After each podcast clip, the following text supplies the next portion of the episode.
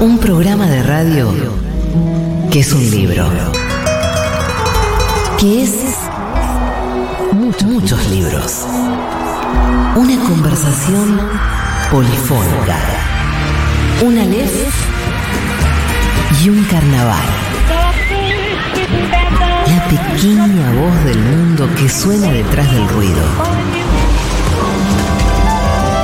Un libro que es un programa de radio que es un libro. Tómalo en tus manos. Abrilo, olelo.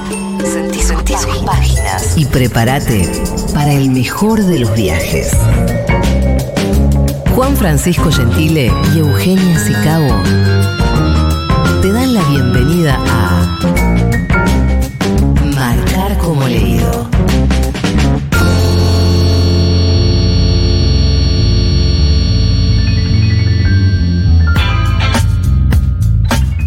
Buenas tardes, buenas noches, bienvenidas, bienvenidos y bienvenides a una nueva emisión de Marcar como leído, el programa íntegramente dedicado al maravilloso, insondable, misterioso, impredecible, infinito universo de los libros de Futurock, como cada martes y a lo largo de la próxima hora. Te invitamos a subirte a esta nave espacial, bizarra, eh, pero querible, que es este programa. Como cada semana tengo el placer de acompañar a Eugenia Sicabo. Hola Euge, ¿cómo estás? Hola Juan, ¿cómo estás vos? Bien, muy bien. Em, como te imaginarás, un poco manija por estos días. Eh, estamos... eh, Absolutamente tomada por la sí, coyuntura. Absolutamente tomados por la coyuntura. Imposible estamos despegar. a pocos días de que la República Argentina y todos aquellos que vivimos en ella, y según indica la ley, quienes viven fuera de ella pero tienen la, nacional- la nacionalidad argentina, elijamos al próximo presidente para el periodo de los próximos cuatro años. Y estamos, bueno, frente a una encrucijada sin precedentes en estos 40 años de democracia porque tenemos un candidato que aborrece los principios básicos de la vida en sociedad, de eh, la vida en democracia. Em, por lo cual, bueno, este programa va a estar enmarcado en ese contexto. No va a poder hacerle una trampita a la realidad en este caso. Sí, nuestro eslogan en esta vuelta eh, Sí. se cae. Sí, sí. En muchas otras ocasiones se ha caído también porque la realidad es muy difícil que no se filtre en cualquier tipo de, de emisión, de discurso. Igual hay guiños de lo real, por Sí. ejemplo, a mí me quedaron dos libros, eh, La democracia está en peligro y La rebeldía se volvió de derecha, Sí. al lado de una foto de Taylor Swift que dejó Claro. la gente de, marca, eh, de después de la tormenta. Y digo, claro, eh, con el guiño pop todos podemos sobrevivir. Bien, tema del día, el libro político. Nos vamos a enfocar en la tradición del libro político en la Argentina.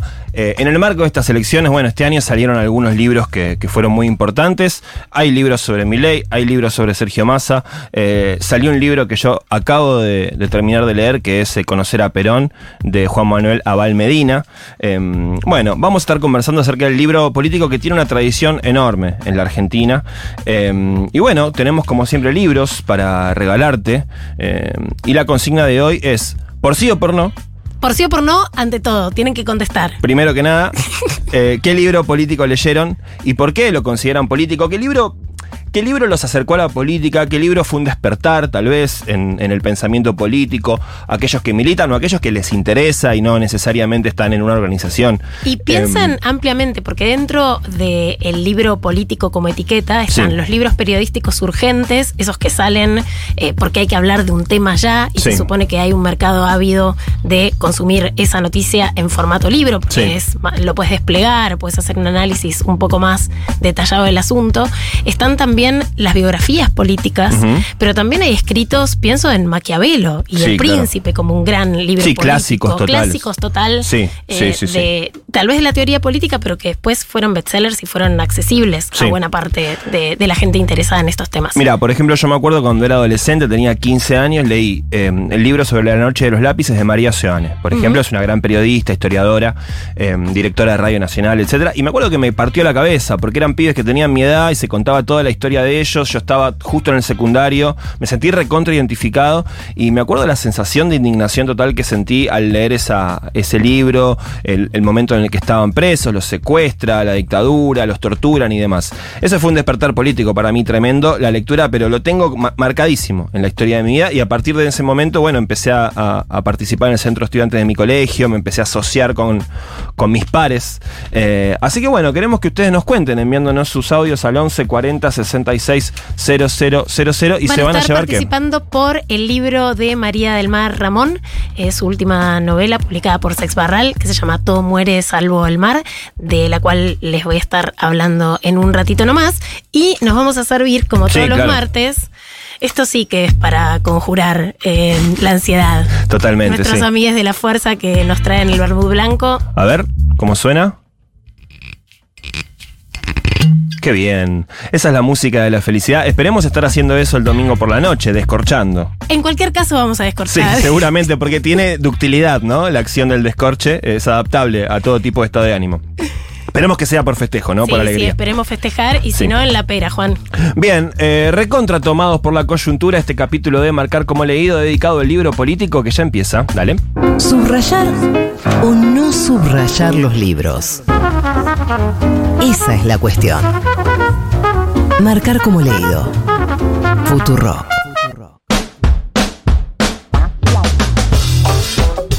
Bueno, se podría decir que la Argentina, eh, casi desde su génesis como Estado-nación en el siglo XIX, cuando se estaba conformando esto que hoy conocemos como la República Argentina, ya tuvo libro político que fueron determinantes para, para los debates que en ese momento animaban a, quienes estaban eh, pensando en qué iba a ser esto que luego se conoció como la República Argentina, que todavía se sigue conociendo y esperemos que a partir del próximo domingo se siga conociendo como la República Argentina. Pienso, por ejemplo, en el Facundo de, Domingo Faustino Sarmiento, eh, publicado ahí en 1900 1845, que contaba bueno, la, vida de Facundo Quiroga, el asesinato, eh, planteaba esa, esa dicotomía entre civilización y barbarie, que, que todavía se Y mantiene. además fue un arma de combate contra Rosas Sí, en su claro. momento, ¿no? Totalmente, sí, sí, bueno, que intervino con mucha fuerza en la coyuntura de, de su momento y que, y que desató, bueno, una cantidad enorme de, de discusiones en el campo intelectual, político,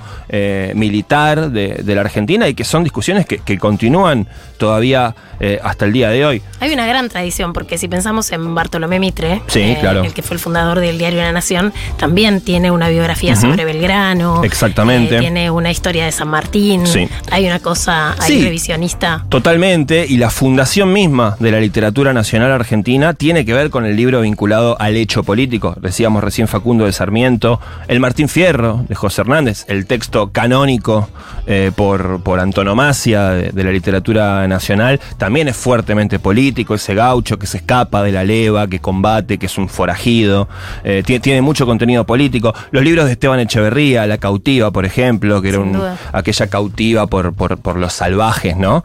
To- toda esa discusión que había entre quiénes eran los que estaba permitido que fueran ciudadanos de este país y quiénes eran eh, personas de segunda.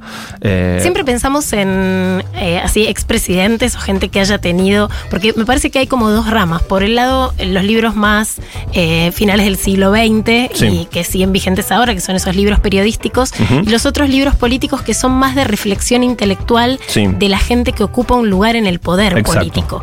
Que hay de las dos tradiciones, Sí. ¿no? Porque eh, acá tuvimos el fenomenazo editorial de Sinceramente de. Cristina Kirchner. Así es. eh, que fue como un boom editorial, algo, Sí, pero total. además desconocido en los últimos al menos 10 años de la industria editorial argentina. Sí, sí. Em, Sí, los cuadros políticos, eh, bueno, en el siglo XIX era como parte de su tarea escribir libros Exacto. también, ¿eh? con distintos formatos, ¿no? Eh, incluso, bueno, el Facundo de Sarmiento tiene una cosa muy literaria también, porque no es, no es ni un ensayo, ni una biografía, ni tampoco es una novela, pero es algo como, como un poco híbrido entre todos esos géneros. Em, no sé, una excursión a los indios ranqueles de, de Mansilla. Eh, Juan Moreira, Eduardo Gutiérrez, después llevado al cine por Leonardo Fabio. Fabio. Hay una tradición muy grande del libro político y que luego en el siglo XX, con, con la masificación de los medios de comunicación, de la televisión, de la radio, empezaron a aparecer este- el formato del libro político que conocemos más en la actualidad, ¿no? Que son tal vez em, subidos a temáticas de actualidad, a figuras. Y em, después libros de intervención política, sí, como los de Eva Perón, por ejemplo. Sí, o de Juan Domingo O de Perón, Juan Domingo mismo, Perón mismo. que Manual de Conducción Política, la doctrina justicialista. Eh, Perón hablaba a través de los libros también. Que son líderes sistematizando su pensamiento político y bajándolo a formato libro. Exactamente. Mira, un libro que salió este año que me parece que es un gran libro político. Yo justo lo, lo terminé de le- de leer hace poquitos días y la verdad me lo morfé. Eh, es- Pocas veces te vi tan manija con una lectura reciente. Sí, porque la verdad es que fue. confesar. Sí, sí, sí, la verdad es que, que- que lo disfruté mucho. Es conocer a Perón, de Juan Manuel Abal Medina. Eh, bueno, fue un dirigente peronista, eh, hermano de Fernando Abal Medina, que fue uno de los fundadores de Montoneros, que fue asesinado con 23 años nomás. Apenitas empezó eh, la carrera política de Montoneros. Bueno, Juan Manuel Medina no, no- integraba Montoneros, sino que estaba como cerca de todos los sectores del, amplio movimiento peronista cuando Perón todavía estaba en el exilio y se estaba peleando por el retorno de Perón. Entonces, ahí desarrolla una, una relación importante con Perón, Juan Manuel Abal Medina, que viaja a Madrid a entrevistarse con él en reiteradas oportunidades y Perón medio como que lo adopta y lo, mm, lo designa su delegado en la Argentina. Entonces, Abal Medina viajaba permanentemente a charlar con Perón y traía su palabra. Entonces, la Era palabra... el vocero de Perón. Exactamente. La palabra de Balmeina era la palabra de Perón y terminó siendo algo así como una especie de secretario general del movimiento peronista en la Argentina. eh, un gran movimiento muy plural que tenía por un lado a la lucha armada, Montoneros, y después tenía movimientos nacionalistas, sindicatos, CGT, que eh, lograron la vuelta de Perón, la famosa eh, vuelta de Perón con, con- los distintos problemas que se suscitaron después entre las variantes del peronismo. Bueno, este libro se llama Conocer a Perón y allí Juan Manuel Abal Medina eh, cuenta cómo fueron esos días, cómo eran esos encuentros con Perón, pero además los cuenta al detalle. O sea, te cuenta, fui, caminé por esta calle, llegué, me atendió tal persona, charlamos de esta cosa, lo encontré al general, le vi ¿Y eso es determinado... confianza en la memoria o había un diario que... Entiendo que es confianza en la memoria Mirá. total. Sí. Lo hizo junto a, a Juan Manuel Abalmeina Hijo, eh, quien fue, a- fue jefe de gabinete eh, de Cristina. Eh, y la verdad que es, una, es un libro súper disfrutable porque, bueno, eh, se, se lo, re- realmente se lo conoce a Perón, al menos la visión de Abalmeina, que sin duda fue el que más lo vio eh, por esos años. Testigo privilegiado de la historia. Completamente. Em, bueno, charlamos con Juan Manuel Almeida Hijo, que participó fuertemente en la escritura de este libro junto a su padre, em, y le preguntamos, bueno, en principio, ¿cómo fue el proceso de escribir este librazo? A ver. Conocer a Perón fue un proceso complejo. Mi viejo venía hace mucho tiempo trabajando con un historiador, buscando muchos documentos, revisando notas, y al acercarse el aniversario, los 50 años del regreso del general, sintió que no iba a llegar. Y ahí tomamos la decisión de escribir una cosa más breve, no todas de su vida, sino básicamente de aquellos años intensos que tuvo junto con Perón. Y ahí tomó la decisión de escribirlo, hablamos con una editorial, con la editorial Planeta, empezamos a hacer una serie de entrevistas en las cuales mm, estos dos brillantes editores le preguntaban cosas y después nos las mandaron desgrabadas. Cuando las recibimos desgrabadas a mi viejo no le gustaron, dijo este no soy yo. Yo le decía, bueno, papá, obviamente son es distinto el lenguaje hablado que el escrito, es como una clase, una desgrabación de una clase con un texto, un artículo. Entonces, bueno, ahí fue un momento difícil, complejo, porque se acercaba la fecha de entrega, acercaba el aniversario. Yo digo, che, ¿por qué no te animás a escribirlo vos entero? Si lo que escribiste, las partes que vos escribiste por tus propios, vos solo te gustaron. ¿Te parece que llegamos? Y bueno, así se puso en la acción en menos de dos meses. Lo que ustedes leyeron lo escribió entero, mandándome mm, dos, tres veces por semana los capítulos para que lo fuéramos, yo lo fuera viendo, ahí se lo mandamos al editor, Juan Becerra, que hizo un trabajo brillante, y ahí lo que ustedes tienen en sus manos y los que han leído, los que todavía no lo han leído, que los invito a leerlo, eh, se produjo, escrito por él directamente en un transcurso de dos meses y medio. Bien, el libro Conocer a Perón cuenta, bueno, muchas cosas, pero por ejemplo, cómo fue eh, la gesta de ese avión que, viaja a Madrid a traerlo a Perón. Un avión de, no sé el número exacto, pero suponete 200 personalidades de la cultura, de la política eh, y de distintos ámbitos de, la Argentina que habían sido importantes para la resistencia peronista, esos largos años donde el peronismo estuvo proscripto y, Perón en el exilio.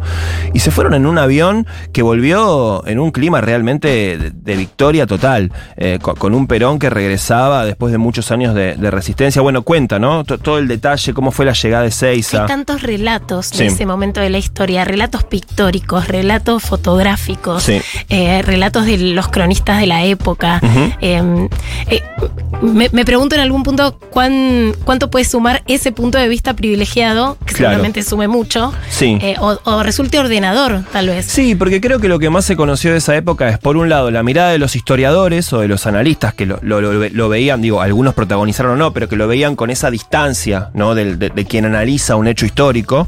Y después la mirada de quienes habían participado de las organizaciones de masa, de las movilizaciones. Con la pasión estaban- que eso implicaba. Exacto, claro. por ahí estaban en Ezeiza con las columnas, entonces... Y con lo- la esperanza depositada, ¿no? Exacto, pero eh, Abel Medina estaba como si te dijera, en, en la, tenía como la, la pulserita VIP de todo esto. Estaba en el meet and greet. Estaba, Estaba- en el meet and greet con Perón. Estaba en la chiquita, chiquita, chiquita realmente, pero no en el, en el sentido de que, de que accedía a los detalles de Perón y su entorno. Era Perón, era Isabel, era López Rega, que, con el paso de, del libro, eh, el libro termina con la muerte de Perón, va creciendo la figura de López Rega, su influencia, y bueno, también hay, un, hay un punto in- interesante cómo lo pinta eh, Abel Medina López Rega. Que, va teniendo como una influencia muy negativa en los últimos, en los últimos años de Perón, hasta bueno, llegar a decir que Perón en realidad estaba muerto y que él le transfería eh, a través de su energía vital la vida que tenía en los últimos años. Eso, eso repetía, él lo cuenta Abel Medina en el libro, que en las reuniones políticas que tenía con López Rega le decía cosas como este Qué tipo. cosa la política y el pensamiento mágico, ¿no? Sí,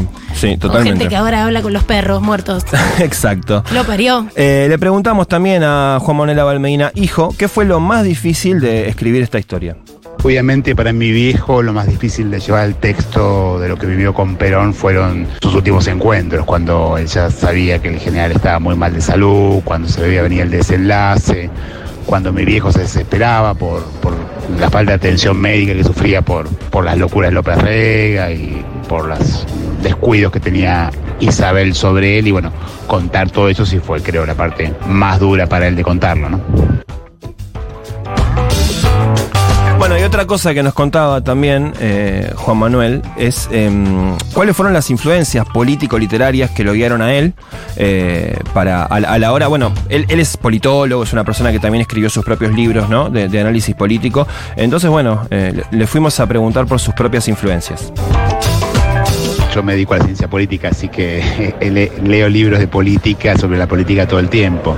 Eh, lo primero que me impactó fue cuando, escondidos en el campo, en la localidad de Navarro, una gran maestra de sexto, de sexto, de quinto grado, quinto, de sexto grado, me, me contó quién era Orrego y ahí empecé a leer desesperadamente el revisionismo sin haberlo hablado con mi viejo, porque mi viejo todavía estaba exiliado en la embajada, ¿no? Eh, yo ni lo veía en ese momento. Poco después me enteré y fui sabiendo que toda su formación política, la de él, también había tenido que ver con el nacionalismo, también había tenido que ver con el revisionismo, también había tenido que ver con José María Rosa, había tenido que ver con, con todo ese proceso histórico. Bueno, y, y obviamente en el caso de mi viejo, a esas lecturas que él tuvo también se le combina la posibilidad que tuvo de interactuar con, con de vuelta personas como Leopoldo Marechal, con con Scalabrini Ortiz, con John William Cook, con después en su vida con, con García Márquez y con figuras muy fuertes que también lo fueron marcando, ¿no? Pero Bueno, em, recomiendo mucho la lectura de este libro, no voy a decir mucho más para no spoilearlo, eh, solo voy a acotar que en el prólogo que lo escribe Hernán Brienza plantea una cosa que es muy desafiante, que es que el Perón que vas a leer en ese libro, dice Hernán, es el mejor Perón, el tercer Perón. Y realmente eso es... es yo no estoy de acuerdo con ese, con ese juicio, pero, pero me resultó muy desafiante que lo plantee Hernán Brienza, que es un historiador, un intelectual destacado, muy conocedor de la historia del peronismo, porque habitualmente se suele decir que es el peor Perón, ¿no? El de, el de la última etapa eh, de su vida. Yo no sé si es el peor. Incluso puede- una lectura es el Perón traidor. Bueno, ahí está abierto, está abierto el juicio. Realmente Perón vuelve una Argentina que estaba realmente convulsionada, ¿no? Después de sucesivas dictaduras, proscripción, ya estaba desarrollada la lucha armada en, nuestro país, ya había ocurrido la revolución cubana, había, había un estado, digamos, eh, eh, realmente de enfrentamiento político y se había desarrollado eh, un- una agudización de la discusión política eh, en nuestro país. Eh, bueno, lo último que tenemos de Abel Medina es un mensaje de los Abel Medina, padre e hijo, de cara a las elecciones del domingo. A ver. Bueno, tanto yo como mi viejo este domingo les pedimos a todos y a todas que más que nunca salgamos a defender los valores que tienen que ver con nuestra historia, con la solidaridad, con la igualdad frente, frente a una opción como esta que nos propone el fin de la justicia social, que nos propone el egoísmo como único eh, ordenador social, del mercado único instru- instrumento, más que nunca recordar lo que es la Argentina, recordar lo que son nuestros valores, del peronismo, del radicalismo, de, todos los partidos populares y en base a eso decir muy fuertemente salir a, a trabajar para, para la victoria de Unión por la Patria y Sergio Massa en la elección. Bueno, ahí está, clarito, ¿eh? el mensaje para el próximo domingo de los Aval Medina. Muchas gracias. Y yo escuchando eh, un poco cada uno de los testimonios, algo que me llama la atención siempre son los procesos de producción Sí. de estos libros, porque acá hay un autor claramente, pero está también su hijo y está Juan José Becerra, eh, que es un gran escritor Sí. argentino, y está además Paula Pérez Alonso, que es una editora externa ahora de, de la editorial Planeta. Entonces, como detrás de una firma o detrás de un producto, libro acabado que uno ve en Sí. las vidrieras de las librerías, a veces no hay solo un genio creador o una pluma única. Eh, en, este, en estos casos, cuando hay que mm, reconstruir historias de vida o momentos históricos, en donde los propios protagonistas quizás hasta no tienen la distancia con ese tema eh, por Sí. cuestiones afectivas y demás, vienen muy bien estos, Total. estos tándems eh, Sí. ahí editoriales. Y una cosita, para, aparecen mucho los ghostwriters también. Va, aparecen. No aparecen los ghostwriters. Hay muchos libros de este tipo donde se, se generan equipos de personas que no después no, no aparecen en los créditos. Eh, Eso tal vez hay que contarle a la audiencia. Yo que hay trabajé de ghostwriter. que están escritos por gente que no es la que firma el libro. Sí. Que hay alguien que escribe el libro y después hay un prestanombre. Son como los testaferros de la cultura. ¿Vos fuiste Sí. ghostwriter? Yo trabajé de ghostwriter, sí, sí, largos años. Fui. ¿De fui, qué tipo de libros? Escritor fantasma. De libros, sobre todo académicos. En muchos casos, eh, bueno, esto es el trabajo más, más precarizado que tuve en mi vida. Eh, en una época escribía tesis, tesis de licenciatura, tesis de doctorado, incluso, de gente que las pagaba muy caro a un. Pero eso se puede confesar, eso es ilegal. Sí, no, no bueno, para no- vos no que vendías tu fuerza. no sé trabajo, es ilegal para eso. Quien, para quien lo presenta con su nombre, Sí. por supuesto. Bueno, ocurre permanentemente, le pagan Porque mucha es una plata. impostura intelectual absoluta. Sí, sí, le paga mucha plata a una especie de consultora que tiene escritores fantasmas. Bueno, yo era un joven escritor fantasma y cobraba 2 pesos con 50 por hacerle la tesis de licenciatura a algún chantapufi. Denuncia, denuncia urgente. Bueno, hablamos un poco de estas cosas con la editora Paula Pérez Alonso, que también es escritora, es eh, edit- eh, editora ahí en, en Editorial Planeta y fue curiosamente editora de este libro sobre Perón y nos comentaba lo siguiente. Y está el caso de pronto de un libro que, como Conocer a Perón, de Juan Manuel Abal Medina, que es un personaje que no era tan conocido por las generaciones más jóvenes, porque al que se conocía era al, al hijo, que fue jefe de gabinete de Cristina, y fue y terminó siendo el libro que salió hacia fin del año pasado, para eh, justamente en el mes del aniversario, eh, llegamos a publicar el libro, que ha sido un libro enormemente elogiado, leído, eh, eh, vendido, prestado. Es un libro que ha atravies que, tiene lectores de todas las generaciones, gente entre 30 y 40 años que lo ha leído. Es un libro que muestra a otro Perón, Yo como editora he editado muchísimos libros en relación a, la militancia, al peronismo, a los años 70 y realmente esto fue un Perón diferente y que es el tal vez el, el más cercano a Perón. Así que es un libro que lleva vendidos más de 25.000 ejemplares, 30, cerca de los 30.000 ejemplares. Eh, eh, eh, en estos tiempos es una cifra importante, no ha dejado de estar en la, entre los rankings de más de los más vendidos de las cadenas y es un libro que ha tenido un boca a boca enorme. Ahí también escuchábamos a Paula Pérez Alonso, editora, eh, con esta cosa de la astucia del plan editorial también, uh -huh. ¿no? Llegamos a sacarlo en el mes del Sí. aniversario. Sí. Esto de estar pendiente. Claro, porque el libro político muchas veces corre, ¿no? Corre contra reloj porque busca eh, salir en una fecha determinada que tenga que ver con, ya sea un aniversario, como nos contaba recién, o con algo de coyuntura. Claro, que interpele el debate público del momento. Sí, esa, esa sentido de oportunidad. Paula Pérez Alonso también nos contó sobre el proceso de producción de este libro como editora. padre fue un personaje de una enorme relevancia eh, cuando se trató de organizar la vuelta de Perón después de los 17 años de proscripción. En la Argentina, que no se podía decir la palabra Perón, ni peronismo, ni muchísimas cosas que hoy nos resultan absolutamente... Él nunca había escrito un libro y el año pasado eh, nos hizo llegar a la editorial es que la idea de que sus hijos lo habían convencido de que tenía que escribir toda esta historia. Entonces fuimos eh, durante varios meses, durante tres meses, con Juan Becerra, Juan José Becerra, escritor y periodista, a la casa de Juan Manuel Abalmedina en la Plaza San Martín. Fuimos tres veces por semana, todas las mañanas, a grabarlo. Y después y, y, realmente fue una cosa que funcionó muy, muy bien. Él tenía muy claro qué quería escribir, cuál era el guion de su libro que terminaba con el regreso de Perón y la muerte eh, de Perón, digamos. Este, digamos, ahí era como la gran victoria, el regreso pacífico de Perón. Y después cuando Perón muere, él ya no digamos, piensa que eso es lo que él quería contar. Y él tenía un guion muy preciso, tenía 50 páginas escritas y después él se puso a escribir todo lo que nosotros estábamos grabando y todo, se puso, él, se lo, él lo escribió.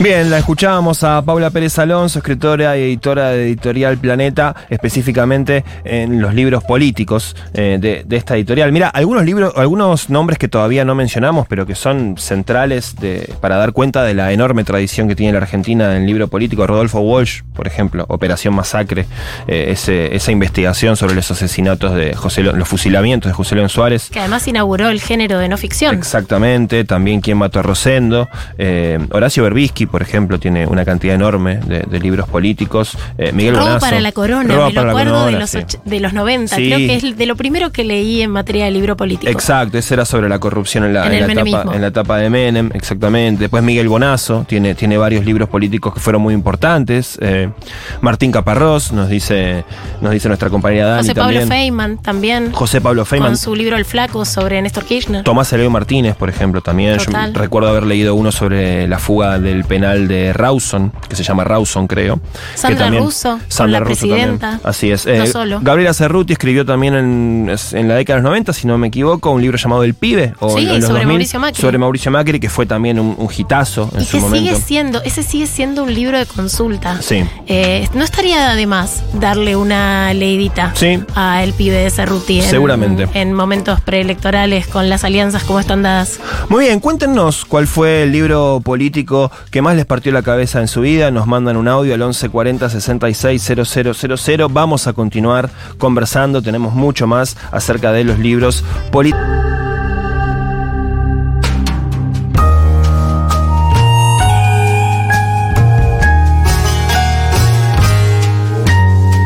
Como todos los martes, gracias a la gente amiga del Grupo Planeta, tenemos para sortear entre la mejor oyentada de Futurock un libro, en este caso Todo muere salvo el mar, la última novela de nuestra compañera de Después de la tormenta, María del Man Ramón, que es un novelón.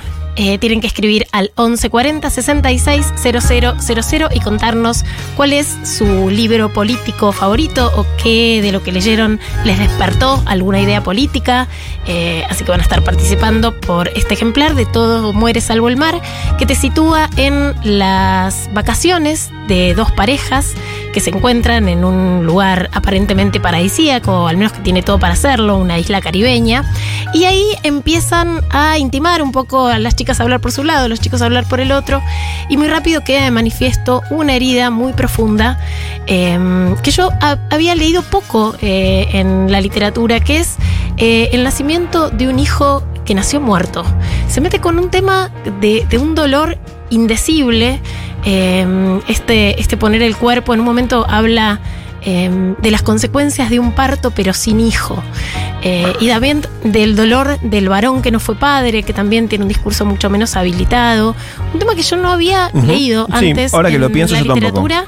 Eh, y que, bueno, es absolutamente desgarrador y además funciona el contraste de que estas conversaciones y que uno se va enterando paulatinamente de cómo fue procesar este duelo tan particular para una de las parejas, em, se da en el contexto del mar caribeño, calentito, con un traguito en la mano, y donde todo se tiene que volver liviano porque tienen que recuperar cierta liviandad, eh, porque la levedad es necesaria para seguir vivos. Una novela que te lleva por un montón de estados de ánimo, en donde el mar es protagonista. Eh, seguramente la tengamos a María del Mar Ramón en alguno de los próximos programas. Eh, aprovechando que no solemos hacer el pase con nuestros compañeros, vamos a, a, dejarla sentada en esta mesa para hablar con ella de su novela. Para llevarse un ejemplar, esperamos sus mensajes al 11 40 66 000. Los libros te llaman a priori inofensivos. Pero a mitad de camino te cachetean y te transforman para siempre. Marcar como leído. Los riesgos de abrirnos la cabeza.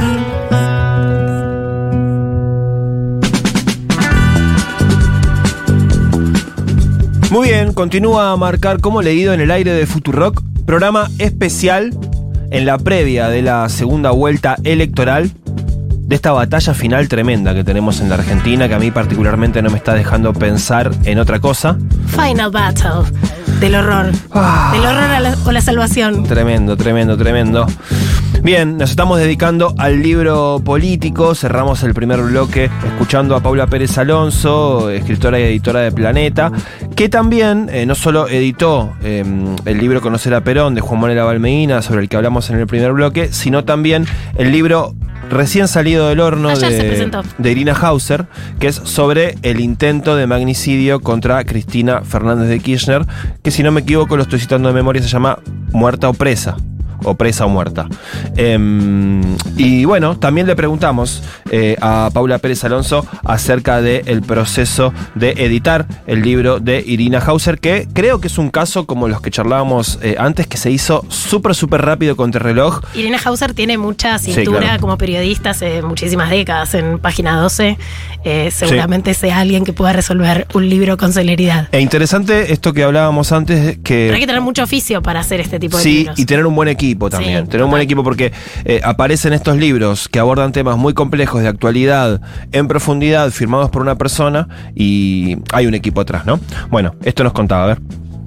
Los libros de, políticos pueden ser de pronto propuestas de los autores o pueden ser que nosotros se lo proponemos a, a una periodista o a un periodista. Es el caso del libro de Irina Hauser, Muerta o Presa, sobre el atentado a Cristina del año pasado. la editorial se lo propone a Irina como la mejor periodista que pueda hacer una investigación en dos meses, porque era algo que había que sacar antes de que se cumpliera un año. Irina acepta, sabiendo que es muy difícil escribir un libro en dos meses, y lo, le propone a Ariel Sack coescribirlo y, eh, también la convoca a Emilia Delfino, que es una gran investigadora y periodista. Arman un equipo y también un joven abogado que leyera toda la causa del derecho y del revés Y bueno, finalmente llegamos, se presentó ayer, lo presentó Axel Kicillof en el, en el Ministerio de la Ciencia, eh, con Marcelo Figueras también. Es un libro que le fue muy bien, cuando salió estuvo entre los más vendidos todo ese mes y realmente era un libro muy necesario. Es este proceso de los llamados libros urgentes en la industria editorial. Hay que salir a opinar ahora sobre un tema en boga. Sí, sí, y... mm, Y a informar, no solo a opinar, ¿no? A, a Sí. informar sobre ciertos temas. Y hacer una investigación seria también, ¿no? Porque muchas veces, bueno, la urgencia, la ansiedad, la necesidad de correr contra un deadline, eh, bueno, eh, mete mucha presión. eh, y trabajar con temas tan delicados que además, en este caso, pueden tener consecuencias. Digo, vos no podés, sobre un tema como este, pifiarla. No, incluso o- tienen apoyo de equipos legales Sí. que leen ese tipo de libros, y muy claro, especialmente. Porque hay una causa judicial en Claro, el medio, una investigación, acusado, gente eh, presa, eh, con prisión preventiva por el tema. Em, bien, eh, entiendo que nos queda un audio más de Paula respecto de cómo es el mundo de los editores. De, ah, tenemos un audio de Irina, me lo comí. Entonces la escuchamos a la autora, Irina Hauser. Claro que sí, a ver. Una de las cosas que, mm, que trata de dejar a la vista el, libro es el contexto de violencia creciente que, bueno, que había antes del intento de magnicidio y que continuó eh, aún después con distintos ropajes, digamos, ¿no? Hay algo que yo planteo que es que mm, post atentado hubo una gran movilización a Plaza de Mayo, muy importante, y un- una cadena nacional del, presidente. Con el correr de los días, el interés de la política en el, tema se fue esfumando, ¿no?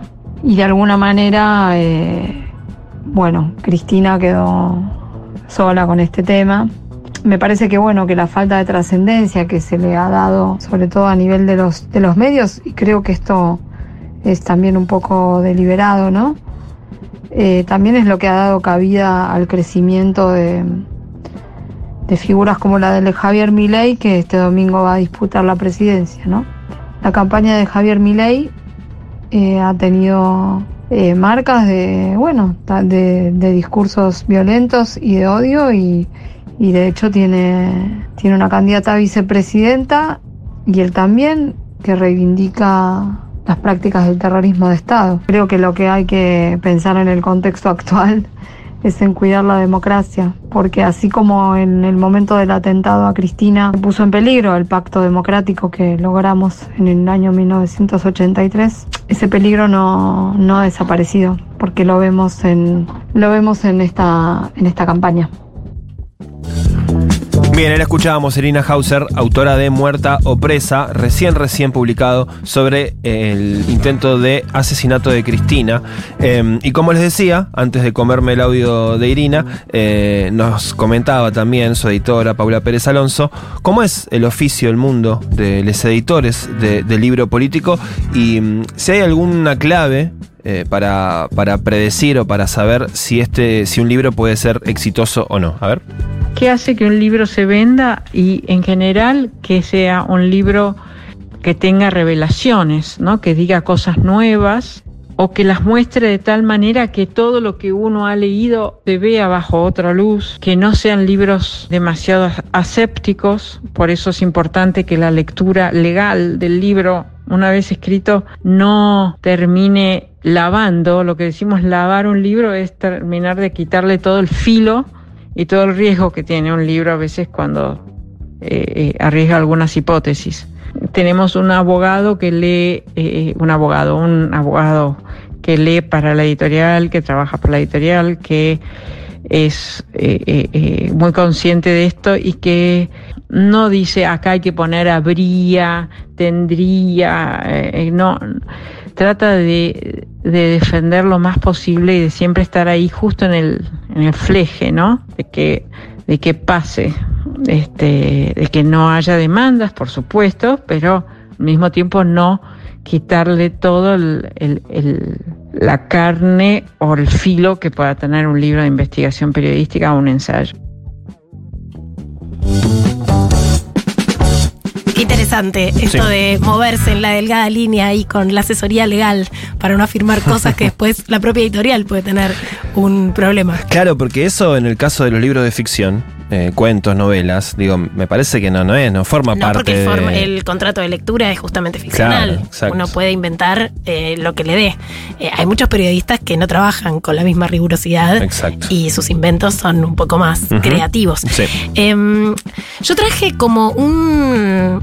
Eh, Una pequeña un cuarteta- selección. Sí, un cuarteto de libros que piensan la política. Hmm. En realidad, eh, arranco con las caras, las nuevas caras de la derecha de Enzo Traverso, que Enzo Traverso es un historiador italiano que ya en 2017 empezó a analizar estas fluctuaciones de la opinión pública, cómo aparecían las nuevas derechas y cómo estas derechas jugaron como nunca la carta de la institucionalidad democrática Sí. y de los valores republicanos para conquistar a los electores, o sea, bastante anticipatorio a, las- a la situación actual, ¿no? Eh, con la primera ministra eh, italiana. Y también esto de que supieron descartar sus rostros más violentos y cambiar de piel, que cuando lo releía digo, bueno, eh, Acá todavía no. acá todavía No el llegó. león no sabemos si está domado Sí. eh, o estamos bueno, viendo... tuvo sus momentos, Pero por supuesto, cambio de piel, sin Sí. duda. Sí, este fue como uno de los, de los libros que hace unos 5 o 6 años dije, ah, hay, hay un fenómeno dando vueltas, lo está, Ujú. está dando cuenta además de ese fenómeno la industria editorial. Después vino ¿Por qué?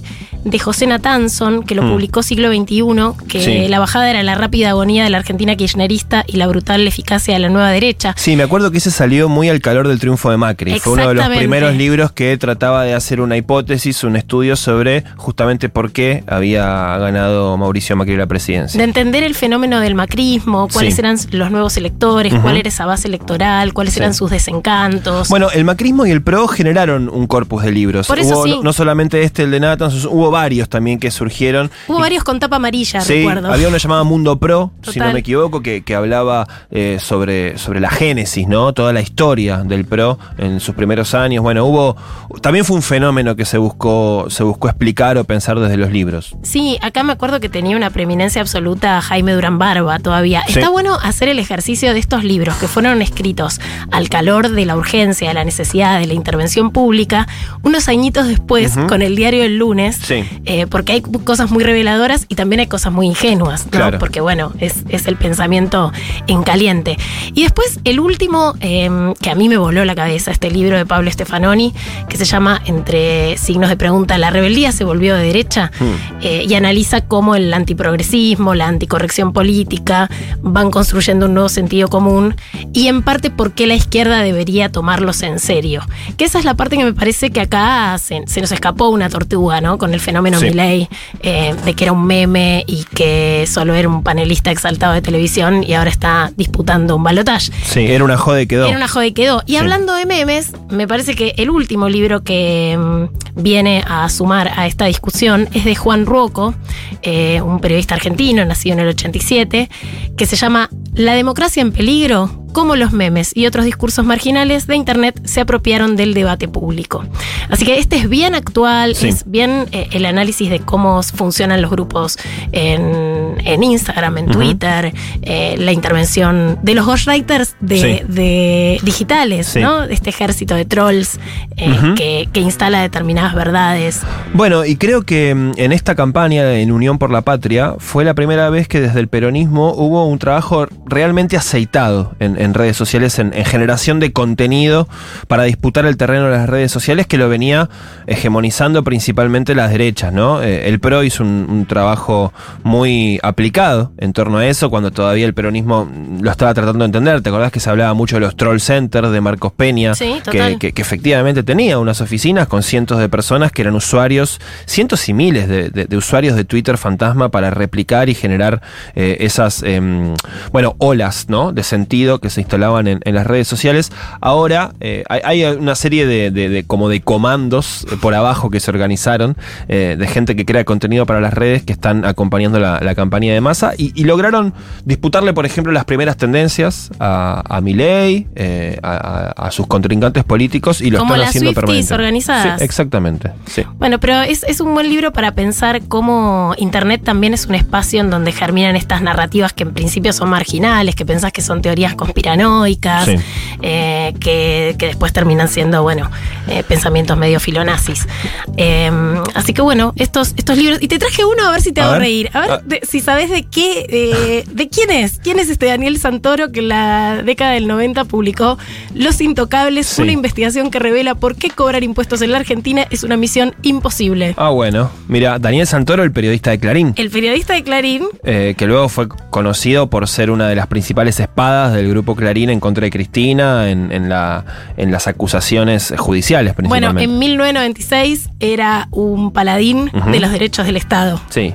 Y por qué había que cobrar Bueno, impuestos. Pero cuando uno ve los nombres, habla de María Julia Alzogaray, Francisco Macri, Alberto Samir. Sí. Es re interesante. Mira, mira. Ver- Bueno, hay, hay mucho periodista que en los 90 era muy rebelde, ¿no? Que se enfrentaba al poder que después la terminaron gorileando un montón, ¿no? El caso de la nata fue es, paradigmático, es sí. paradigmático. Eh, muy bien, bueno, y mm, para concluir este programa sobre, sobre el libro político en la Argentina, venimos rápidamente al presente, abrimos hablando de las elecciones, cerramos, obviamente, hablando de las elecciones, porque acerca de los dos contendientes de- del balotaje, Sergio Massa y Javier Milei, este año salieron dos libros eh, que han sido muy comentados, que han circulado mucho. Uno es eh, La revista del poder, escrito por Diego Genud, que es un periodista político que yo sigo mucho, escucho y leo, re- recomiendo darle bola a los análisis de Diego. Eh, y el otro es El Loco, sobre, sobre Javier Milei. Gran título. Sí, un gran título. El autor del Loco es Juan Luis González, que es periodista, que trabaja en la revista Noticias, también escribe en la revista Anfibia, eh, bueno, es profesor de periodismo eh, y demás. Y bueno, fuimos a conversar con, con Juan Luis acerca de su libro El Loco y le preguntamos acerca del libro político y qué piensa él que es eh, un, libro político. Yo con Milei intenté dos cosas con el libro sobre Milei. Una era intentar entender a Milei o intentar contar a, a pero el Milei, eh, el real, o sea, no solo el que se ve cuando grita la televisión, que es ba- es bastante real, dicho sea paso, es un personaje muy genuino, sino todo el trasfondo de Milei y todo este hilo que tiene la soledad y cómo lo atraviesa y bueno, sus delirios místicos, etcétera. Y la otra era intentar entender a la libertad avanza, armar un poco esta idea, no, por, por intención mía, sino por la era lo que me decía la investigación de un espacio se presentaba con lo nuevo, lo anticasta y lo liberal y tenía bastante poco de las tres. Basado en esta experiencia, sí, sí. A de casa a todos, bueno, yo creo que un libro político debería intentar mostrar lo, lo que se desconoce o el verdadero rostro de un espacio o, o de un candidato. Bueno, eh, algo también que nos contaba, eh, que, que no, no nos entró por tiempo, pero que había terminado empatizando con la figura de Milei, ¿no? Que, que terminó viéndolo en la investigación, porque, bueno, Milei Porque lo tiene- cuenta es que es un chico muy roto, Eh, sí, es un ser sí. humano muy roto, que fue víctima de abusos, que fue víctima de bullying. Sí.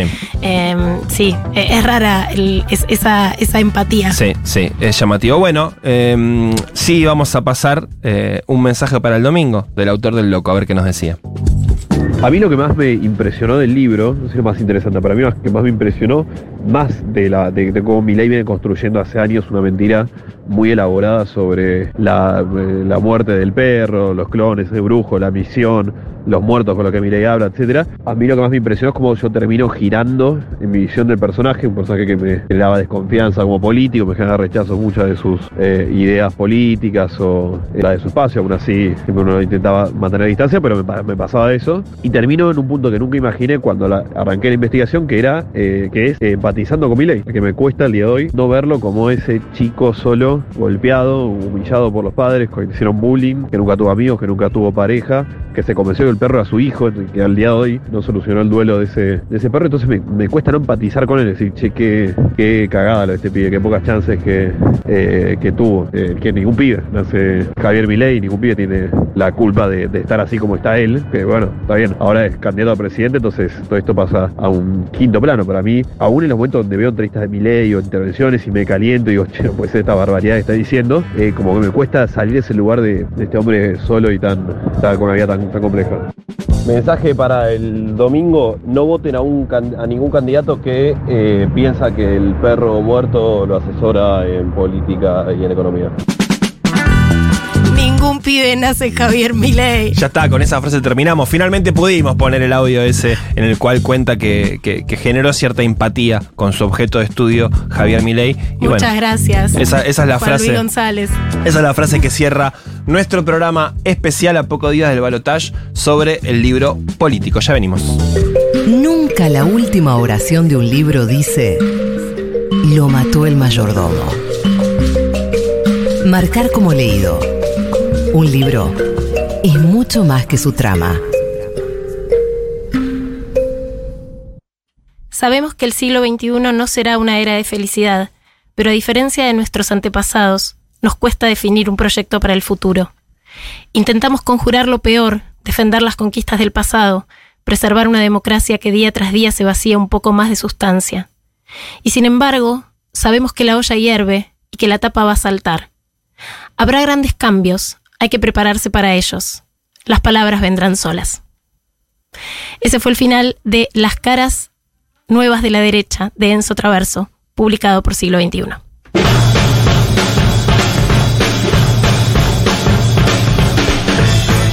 Hola, buenas noches. Soy Graciela de Lanús y para mí el libro político que me marcó eh, fue el Nunca Más.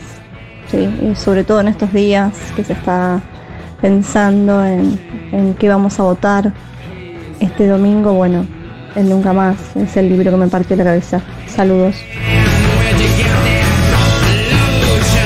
Muchas gracias, Graciela de Lanús. Sos la ganadora del libro de María del Mar Ramón, que estamos regalando en el día de hoy. Todo muere, salvo el mar. Es para vos. Y no nos olvidemos de nuestro catálogo estrella de la editorial de Futurock, que tiene un montón de títulos que tienen que ver con aspectos políticos, como la cuestión del Sí. litio, Sí. como la última revuelta en Chile. Sí, el de acaba de Juan salir uno sobre Brasil, de Acaba Juan de salir eh, el de Lula. Digo, ahí, ahí también. un catálogo. Un catálogo dedicado Sí. a aspectos políticos contemporáneos. Sí, y creo que Futurock es la editorial que está teniendo una selección de determinadas temáticas que por ahí no aparecen tanto en otros, en otros catálogos, con el abordaje, sobre todo específico que tiene eh, esta radio y su editorial. Em, Y el ojo Sí. de Leila Gamba. Así es, así es. Muy bien, se terminó nuestro programa especial Manija, recontra Remil Manija, en la no previa no de la no segunda Milei. vuelta. Voten bien, voten bien. Muy bien, esto ha sido todo. Estuvo Paula Artiuk en la operación técnica y la puesta en el aire, Daniela Morán en la producción y la coordinación del aire, Leila Gamba es quien coordina ediciones Futurock. Yo soy Juan Francisco Gentile. Yo soy Eugenia Sicabo. Y nos volvemos a encontrar el próximo martes cuando hagamos otro capítulo de esto que se llama Marcar como leído. Chau, chau.